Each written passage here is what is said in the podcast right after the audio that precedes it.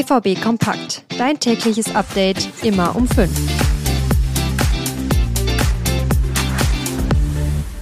Ganz wichtige drei Punkte waren das am Samstag. Gegen Freiburg hat der BVB mal wieder nicht komplett überzeugt.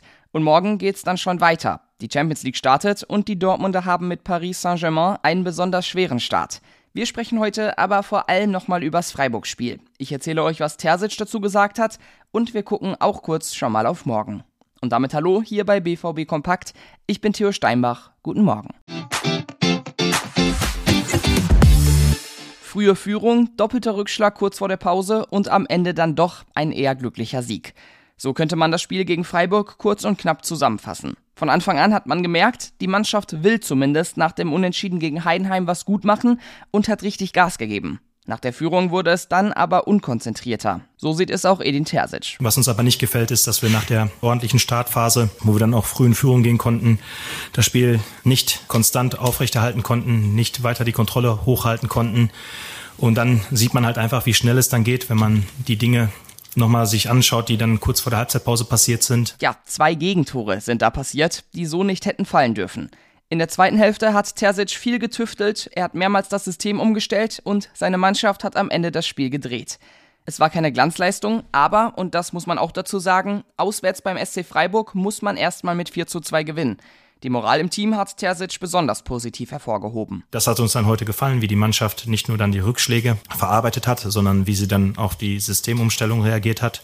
Da muss man auch lobend erwähnen, dass die Jungs, die dann reingekommen sind, auch nochmal richtig hohen Einfluss hatten, um das Spiel zu gewinnen. Und damit sind wir heute sehr zufrieden. Trotzdem, schon morgen wartet mit PSG ein Gegner, der zumindest individuell stärker ist als Freiburg und es dem BVB wahrscheinlich noch schwerer machen wird. Es war gegen Freiburg irgendwie das Spiel der alten Garde. Marco Reus hat nach Einwechslung ein Tor gemacht und Mats Hummels sogar zwei. Hummels war generell einer der besten Dortmunder. Man hat mal wieder gemerkt, dass er richtig wichtig sein kann fürs Team. Auch Edin Terzic hat Hummels in höchsten Tönen gelobt. Es hilft natürlich jemandem, der, der schon nahezu alles erlebt hat im Fußball, auf dem Platz zu haben, äh, wenn man das System umstellt, wenn man die Spielweise umstellt. Und er hat heute einen richtig guten Job gemacht. Und wir freuen uns natürlich auch über die beiden Tore, weil die haben uns dann heute den Sieg mitgebracht. Und mit seinen Treffern hat Hummels jetzt in der 16. Bundesliga-Saison in Folge getroffen. Damit hat er den Rekord eingestellt. So, und jetzt schauen wir dann auch mal auf morgen. Da heißt es endlich wieder Champions League. Für den BVB gibt's direkt ein Kracherspiel. Er muss nach Paris gegen PSG. PSG ist amtierender Ligue 1 Meister und hat eigentlich immer den Anspruch, die Champions League zu gewinnen. In der Liga läuft's für die Pariser aber gerade nicht ganz so gut. Am Freitag haben sie gegen Nizza verloren und haben generell erst zwei Spiele gewonnen. Also ähnlich wie beim BVB. Aber wenn wir jetzt schon mal beim Vergleich sind, die Mannschaft vom PSG ist laut Transfermarkt über eine Milliarde Euro wert. Das Team von Borussia Dortmund weniger als die Hälfte davon. Das muss jetzt erstmal nicht viel heißen, zeigt aber auf jeden Fall, es wird eine große Aufgabe morgen. Über die Gegner und das Spiel sprechen wir aber in der morgigen Ausgabe natürlich nochmal genauer.